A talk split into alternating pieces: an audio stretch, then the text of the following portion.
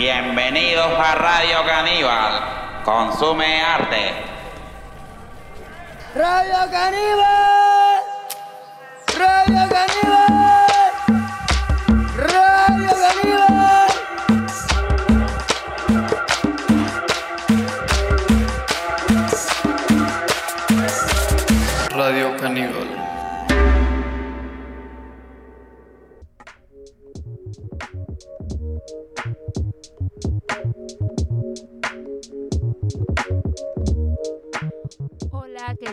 Les habla Ana, hola a todas, todos y todes. Estamos en esto que se llama Radio Caníbal. El programa de hoy va a iniciar con una pregunta. ¿La, mimis, ¿La mímesis hoy en día tiene que ver con la comunicación? Con esta pregunta iniciamos el programa. La supervivencia, pues lleva al ser humano a adoptar ciertas conductas y adaptarse al contexto en el que se encuentra habitando. Debido a su naturaleza social, en el día de hoy tenemos el placer de darle la bienvenida a la artista argentina Vanina Rodríguez. Hola Vanina. Hola, buen día, ¿cómo están? Gracias por invitarme. Este, un placer estar acá en eh, Radio Bocaribe, así que bueno, contenta de compartir mi experiencia con Colombia, con Barranquilla. ¿Cómo te has sentido, Vanina? ¿Cómo te ha tratado Barranquilla? Hoy, hermoso. Estoy hace un mes eh, conociendo el Caribe y la verdad que, mm, bueno, me siento muy a gusto, muy contenta, eh, disfrutando de, del, del estar habitando los barrios. Conocí, bueno, el barrio abajo, que es donde estoy este, hospedada, y conociendo su gente, los sonidos de, Barranquilla, conocer, eh, bueno, el, eh, el río, ir al mar, empezar a habitar espacios de, de- dentro de la cultura de Barranquilla y hasta ahora estoy fascinada, me siento muy a gusto. Eh, bueno, me siento muy cómoda con la gente, todos son muy cálidos, tan cálidos como el clima, así que estoy muy contenta de estar compartiendo en estos espacios. Estoy habitando mucho la Universidad del Atlántico, zona centro, entonces también estoy conociendo cómo se manejan los artistas, los docentes. Es un intercambio que hasta ahora me está enriqueciendo muchísimo, eh, conociendo también cómo, cómo son este, los, los espacios habituales acá en, eh, bueno, en, en lo natural, digamos, ¿no? En lo cotidiano. Así que feliz, feliz, muy agradecida también con Plataforma Caníbal por, por recibirme, por darme este intercambio de la experiencia. Bueno, Vanina, ¿y cuáles son tus intereses como artista visual con respecto a esto que has venido desarrollando, a tu obra? Bueno, la obra comienza eh, hace unos años porque a mí me gusta mucho el teatro, entonces mi relación con el teatro, con ese encuentro con, con el público, se- siento que ahí es donde el, el actor o el artista se empieza a conectar con el público y empieza a haber un intercambio donde se pierde como el límite eh, y la distancia entre, entre el artista y el público. Empieza a haber como un ritual y una ceremonia. Y con el comienzo de la pandemia, eh, la gente empieza a sentirse muy cómoda en el aislamiento. Con, con el correr de la pandemia hay una, una cotidianidad que se empieza a establecer entre, entre la gente y las redes sociales, donde a mí empieza a, generarme un poco de ruido y empieza a haber una pregunta si es, bueno, después de la pandemia la gente va a quedar muy cómoda, aislada en su casa, eh, nos vamos a empezar a encontrar solo mediante las redes sociales, qué es lo que va a suceder si, si esta comodidad de encontrarnos en esa vida sedentaria, en un trabajo eh, que tiene que ver con la computadora o trabajando con, eh, con el celular, con, con el uso del WhatsApp, comunicarnos por ahí, eh, va a ser lo que va a quedar, ¿no? Como el no, no encontrarnos en, eh, tomarnos el tiempo para el encuentro presencial, para vernos, para, para sentirnos, para, para mirarnos a los ojos, que haya este contacto físico, el abrazo, algo que, que es muy propio del ser humano y muy necesario. Tenía miedo que eso se empiece a cortar. Y evidentemente fue un poco lo que pasó, por lo menos en Buenos Aires, que es una ciudad tan grande donde, bueno, el flujo de- del tiempo, la, velocidad del tiempo empezó a hacer que la gente decida, bueno, tratar de, quedarse en su casa, de hacer más actividades eh, por medio de las redes, tomar cursos, talleres, trabajar con, la computadora, hizo que, todos busquen la comodidad tras la pantalla. Y eso empezó a generar una especie de, de naturalidad tras la, la pantalla como una máscara. La gente empezó a tener como otro tipo de, de comunicación, se tomaban la libertad de decir otras cosas que la gente no se atreve a decir en persona y, bueno, empezaron como esto al grupo a darse un cierto permiso de, de decir cualquier cosa, de lo que uno no se atreve a decir en persona o los miedos que no se atreve a contar al grupo, empezar a expresarse en las redes.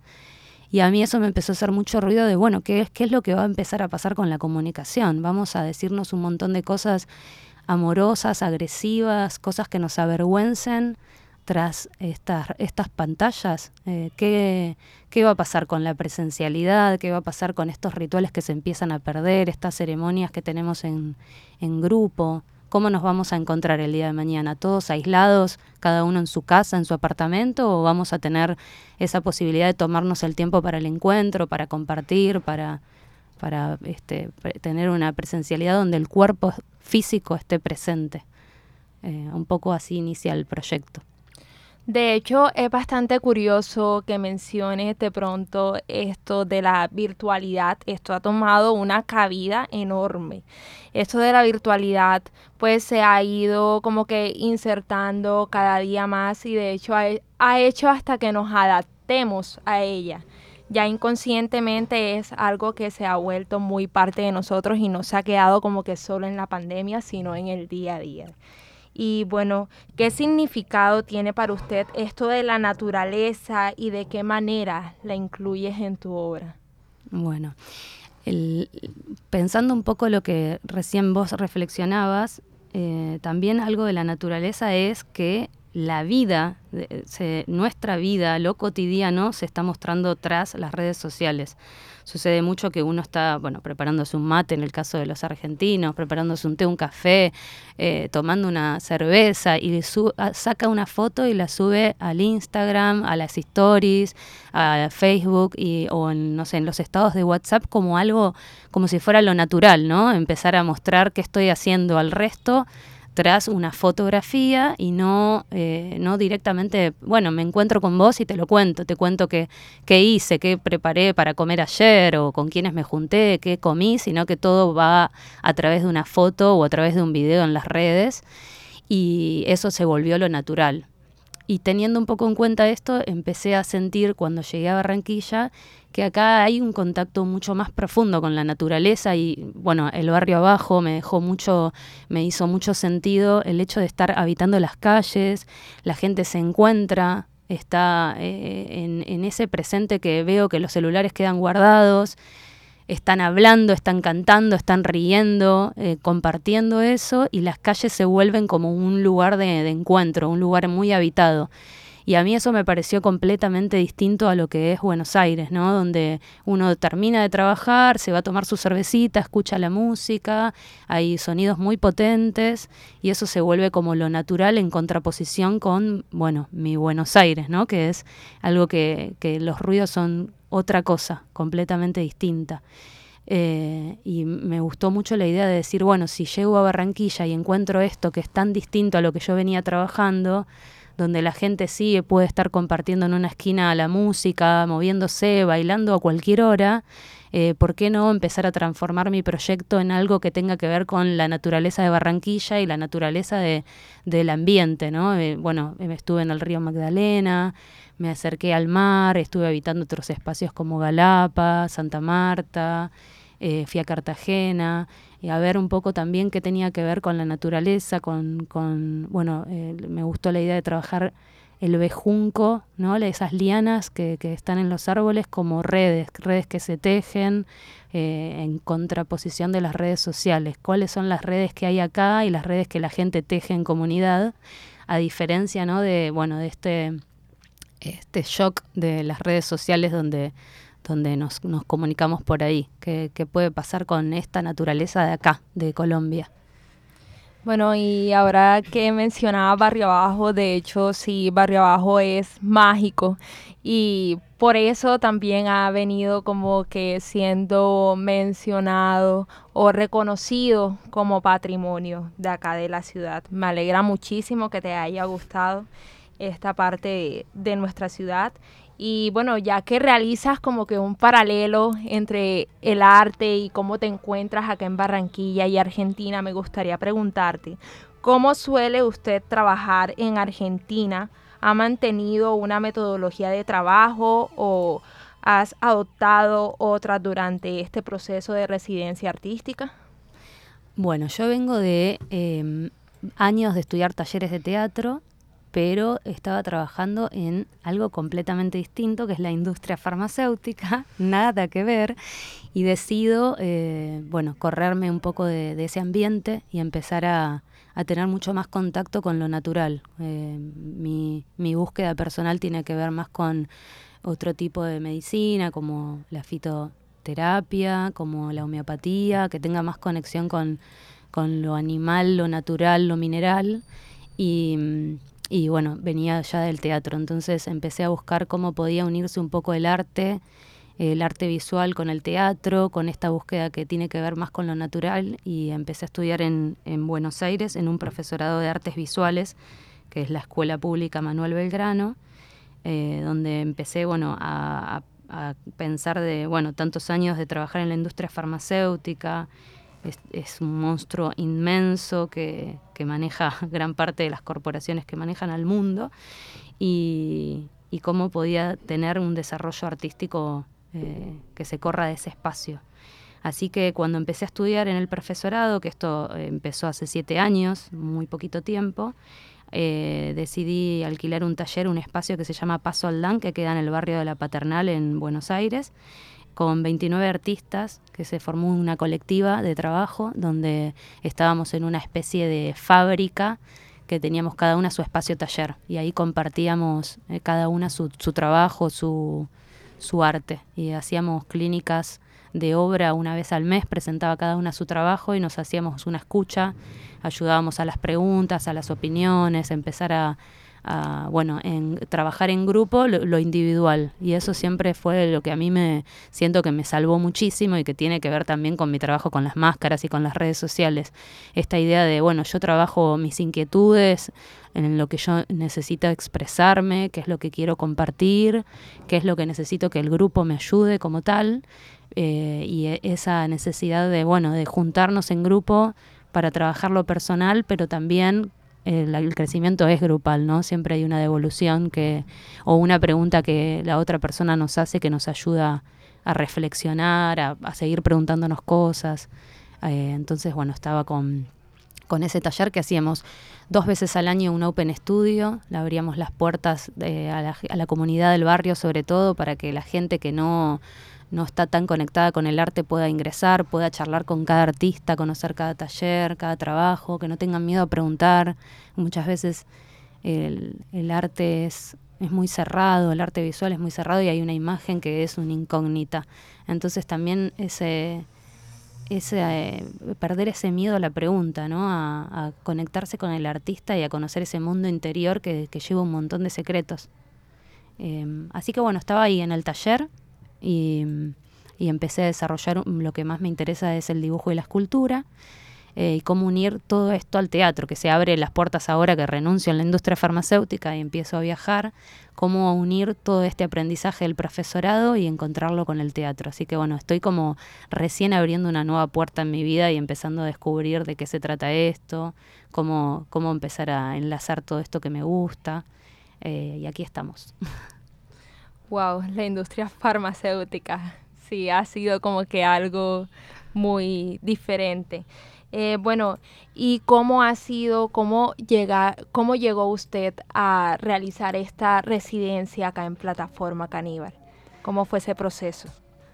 Em, el proceso inicia porque yo estuve haciendo una investigación que tiene que ver con un antropólogo que se llama Carlos Dávila y un antropólogo sociólogo que es David Le Breton, francés. Eh, empecé a pensar en la antropología, en la máscara dentro de la antropología, cómo nace la máscara.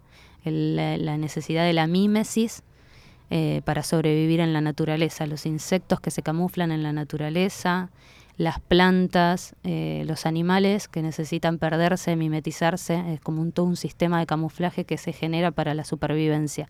Y después que el hombre la toma de la naturaleza, también como una, como una supervivencia para sobrevivir en grupo a las tempestades, a las pestes, a todo lo que, lo que el hombre no puede controlar cuando bueno empieza a, generarse la, revolución cognitiva, la revolución agrícola, empiezan a superar y a pasar ciertos como desafíos donde la, la, máscara se vuelve un elemento ritual necesario en comunidad para bueno conectarse con las divinidades, convertirse en ciertas deidades y el grupo empieza a habilitar ese tipo de comportamiento. Entonces eh, me gustaba la idea de, bueno, cómo la máscara después se desvirtúa y es una máscara que pasa de una máscara como uso del miedo al uso del engaño dentro del teatro y cómo hoy las redes sociales han convertido esta máscara en una pantalla. Eh, cuando Plataforma Caníbal, bueno, leo un poco de qué, eh, cómo trabaja Plataforma Caníbal con el Caribe, cómo, cómo es su, su pensamiento, su visión en, relación con el Atlántico, eh, por qué esta idea de caníbal, ¿no? De devorar y de ser devorado. Sentí que tenía como mucho, me hizo mucho ruido a mi proyecto de, bueno, hoy las máscaras son unas máscaras que, que portamos porque tenemos miedo, porque tenemos miedo del otro, ya no hay que enfrentar quizás a la lluvia, ya sabemos cómo cubrirnos de la lluvia, ya sabemos cómo trabajar con las enfermedades, pero hoy yo creo que hoy el miedo es a que el otro nos devore, ese, ese miedo a, bueno, sobrevivir o eh, salir a la calle todos los días a matar o morir, como esta pregunta de, bueno, una competencia humana por todo el tiempo mostrar quién sabe más, eh, quién tiene más poder por sobre el otro, hay, relaciones de poder todo el tiempo que se dan en los vínculos y, aparece como un poco, me hizo ruido de, bueno, que, es la, la, propuesta de Caníbal en relación con el Caribe y cómo enlazar mi trabajo en, cuestión del uso de la máscara con eh, esta realidad de Barranquilla. Por eso fue que, bueno, que, había leído cómo trabajaba Caníbal, que, que, vi el proyecto también de la radio y me, gustó la idea de poder estar como habitando no solamente la residencia en Barranquilla, ser parte de, este tiempo en, en, residencia Caníbal, sino que me podía aportar a mí toda esta, esta naturaleza y este mundillo a mi obra. Me imagino que te sentiste un poco identificada con esto del canibalismo. me siento muy identificada, me siento muy identificada. Cuando llegué fue una sensación de el calor me come, los ruidos me están comiendo, los mosquitos y los jejenes me devoraron. Eh, cómo sobrevivir en esta ciudad, eh, entre tanto como ser parte de este presente y de, bueno, cómo, cómo nos adaptamos todo el tiempo, cómo yo me voy a, mimetizar con este Caribe, cómo me puedo camuflar, cómo puedo pertenecer al grupo, eh, ser querida, ser aceptada, no, no usar una máscara, es, y es de las preguntas que aparecen, ¿se puede no usar una máscara? Es como, creo que no, que es imposible. ¿Hay algún momento en el día donde no usemos máscara?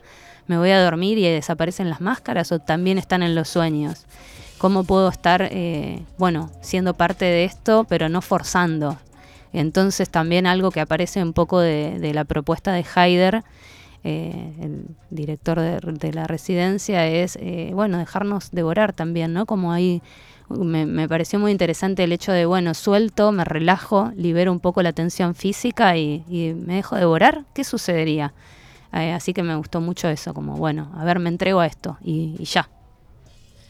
Bueno, y desde su experiencia artística, ¿nos podría contar alguna, de pronto, algún reto que se le haya presentado en el marco de esta residencia? Uf, miles. se me han presentado miles, se me pone en duda todo el tiempo mi trabajo, siempre es eh, lo que aparece es la mirada del otro, si lo que estamos haciendo está bien, si debería haber empezado por otro lado.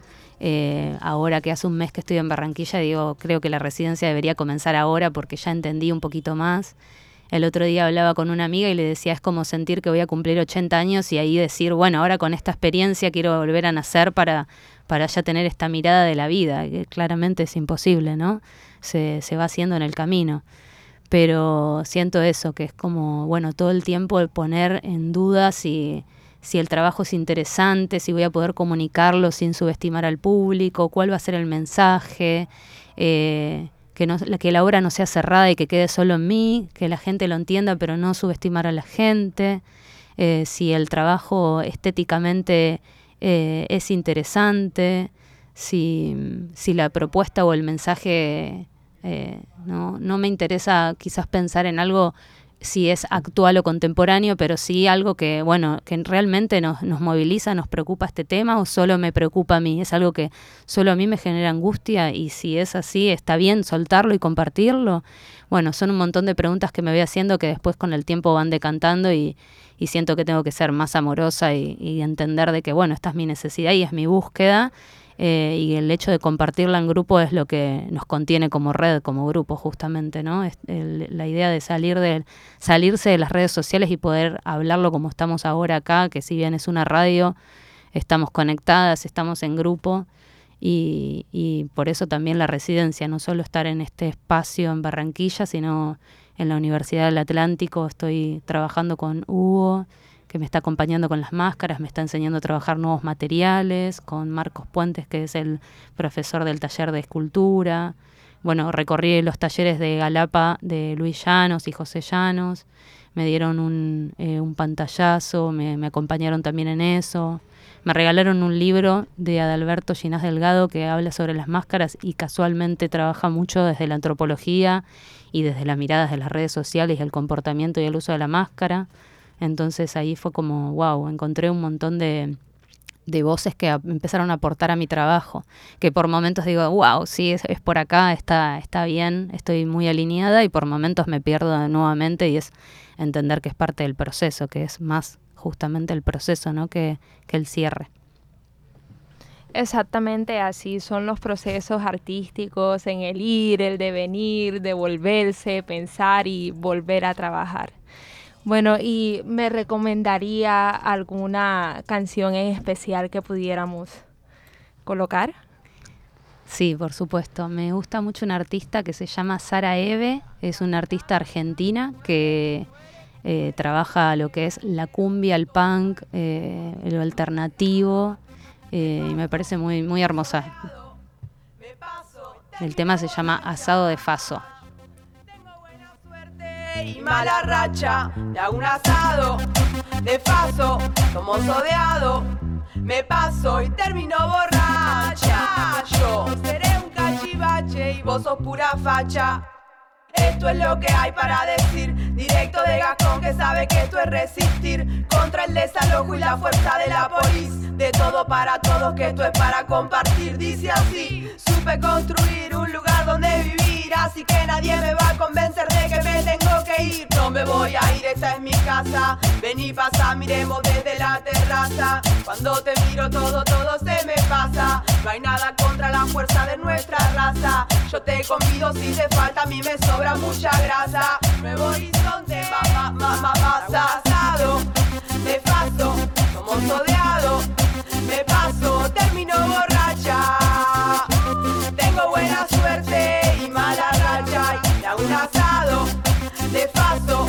Como sodeado.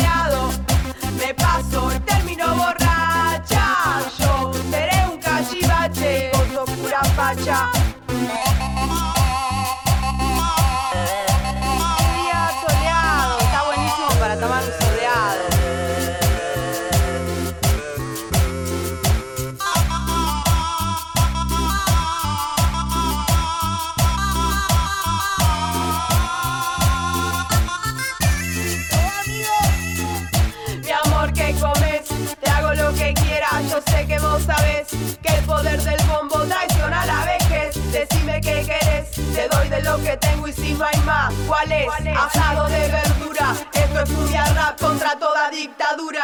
Todo lo que sos me parece una hermosura, no sea cabeza dura, vení, esto es sabrosura. Hay un lugar entre las torres moderna de concreto, que nadie quede afuera, debería ser un decreto. Le saco la careta a este gobierno y su secreto. Fuck no quiero más policía.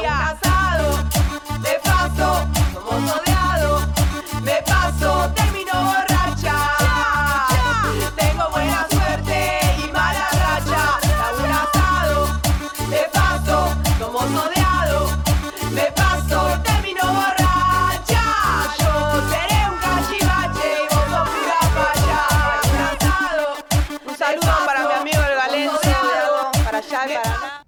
Bueno, y en la agenda cultural para esta semana está la exposición titulada Hoy no es seguro, mañana sí.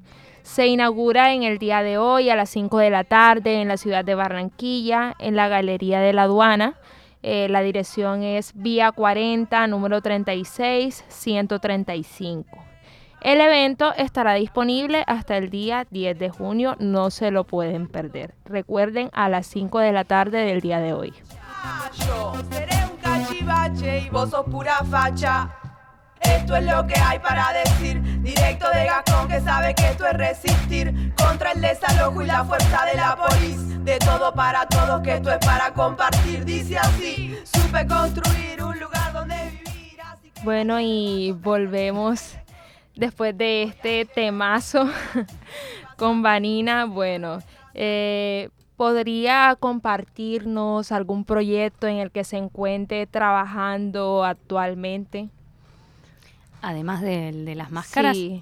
estuve trabajando en Buenos Aires eh, con respecto a la escultura, me gustaba como los métodos tradicionales de la joyería y empecé a trabajar sobre todo lo que es el aparato, eh, el aparato femenino y a estudiar un poco las formas anatómicas de lo que es, bueno, los ovarios, las trompas de falopio, el útero, hasta llegar a la vulva. Hice toda una escultura en bronce, primero eh, es un modelado que pasa a, la cera y la cera al, derretirse se transforma, se hace una colada en bronce y después, bueno, la- el lugar donde vos mandás hacer esa, esa cera perdida te entrega la pieza donde terminas puliéndola, trabajándola. Hice un- una, una pieza que termina con unos diamantes en la vulva para representar el universo femenino, recuper- recuperar todo lo que es el, el universo femenino y, y este detalle de, eh, de la joyería.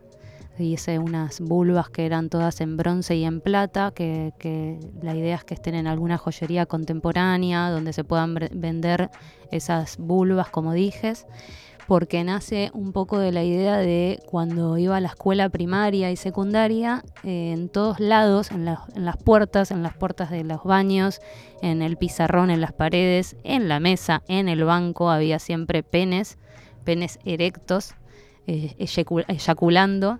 Y siempre eran penes que parecía que nos estaban violando a todas en el, en el asiento del bus, ¿no? En el colectivo donde ibas a agarrar un picaporte, parecía que había como un pene y era como algo de muy invasivo, ¿no? Que nos, en todos los espacios nos estaban violando, eh, literalmente. Entonces un poco es, bueno, ¿qué, qué pasa si aparecen estas vulvas que, que son joyas, que son eh, delicadas, el, el bronce, la plata, el brillo, que aparecen presentadas de otra forma, ¿no? Con un diamante en el clítoris, que es algo mucho más cuidado, mucho más femenino, donde se presenta en sociedad pero desde otra, desde otra forma. Así que bueno, trabajé la escultura con un poco con esa idea de recuperar lo femenino, pero desde un lugar mucho más cuidado. Wow, qué fuerte. Y eso no, no es solo en Argentina, aquí también hemos sido violadas, de hecho, con esos penes que están por todas partes. Eh, bueno, y va a haber alguna socialización de todo este tema de las máscaras que está trabajando hoy en día con plataforma caníbal en esta residencia. Va a haber alguna socialización acá en esta, en esta ciudad que le gustaría invitar a nuestros oyentes. Estoy eh, buscando una fecha dentro del barrio abajo justamente para presentar las máscaras en grupo en, en alguna esquina del barrio abajo. Eh, la idea es eh, compartir las máscaras con, con los vecinos del barrio, con quien se quiera acercar al barrio abajo, eh, presentar una especie de ritual, de ceremonia con un paisaje sonoro que, que pueda sostener todo eso, donde la gente pueda ver las máscaras, probárselas, ver qué ocurre con cuando portan una máscara con el comportamiento, si se modifica nuestro comportamiento, cuál es el uso de la máscara, si con una máscara física antes del rostro o sin una máscara física también hay máscara, ¿no? ¿Qué nos sucede cuando portamos una máscara? Si al modificar nuestro comportamiento el grupo también nos da ese permiso de, de ser algo, de hacer algo diferente, de, de movernos diferente, de tener otro tono de voz y otro volumen en la voz que, que el grupo también da permiso a, esa, a ese comportamiento.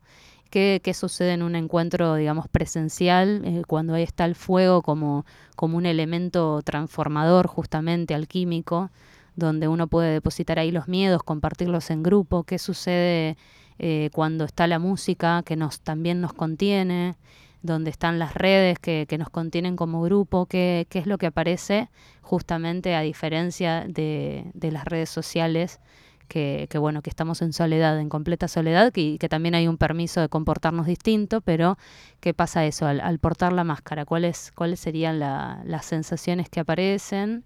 Y y bueno, poder como esto, que estén abiertas en, en el barrio, que no, no tenga que haber que, que pagar una entrada, que, que, entrar a un lugar cerrado, sino justamente abrirlo, que sea más popular. Así que bueno, la, la fecha está por verse, pero sería mediados de junio, en, eh, espero que sea tipo 7 de la tarde porque empieza a bajar el sol y el fuego empieza a resplandecer.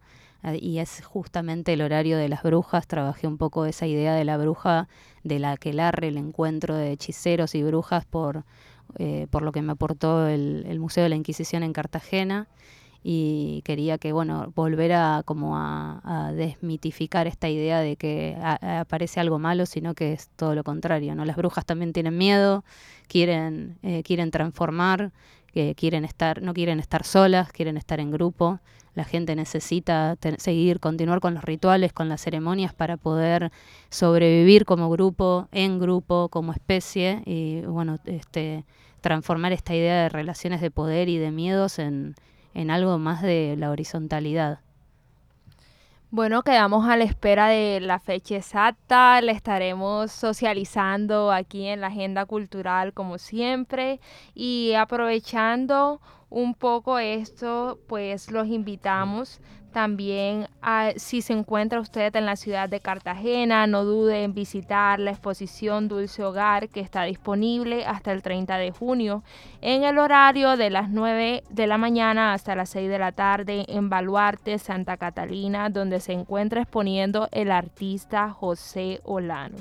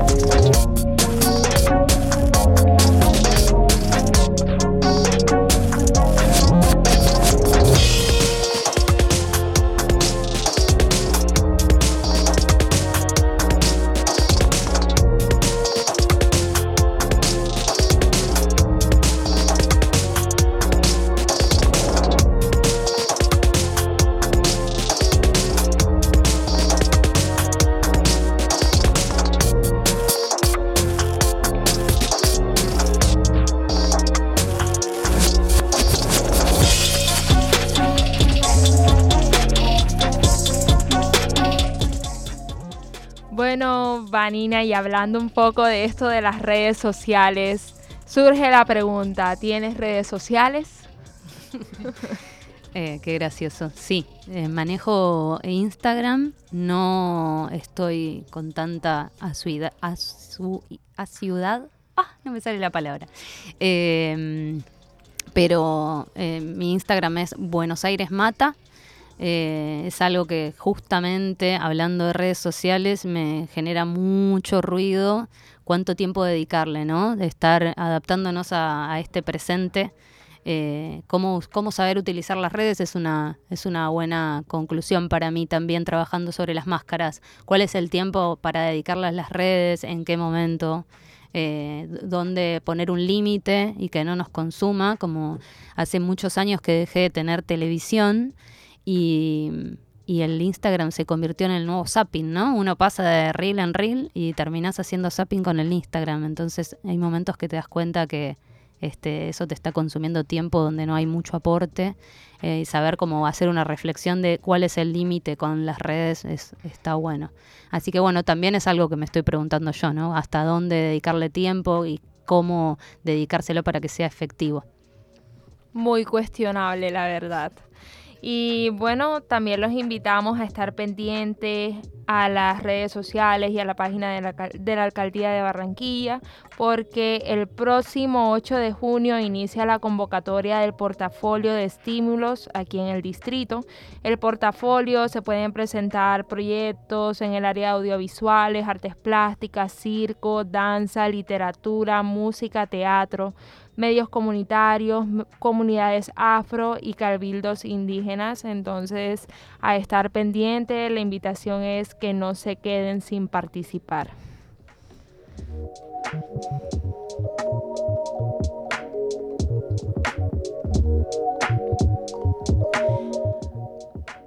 Bueno, y queremos darle las gracias a Vanina por aceptar nuestra invitación y acompañarnos en el programa del día de hoy, a Laura que desde los controles, a la audiencia y les queremos recordar que estamos desde Bocaribe Radio 89.6 FM. Los esperamos en el próximo programa, el próximo jueves a las 10 de la mañana por la misma sintonía. Gracias.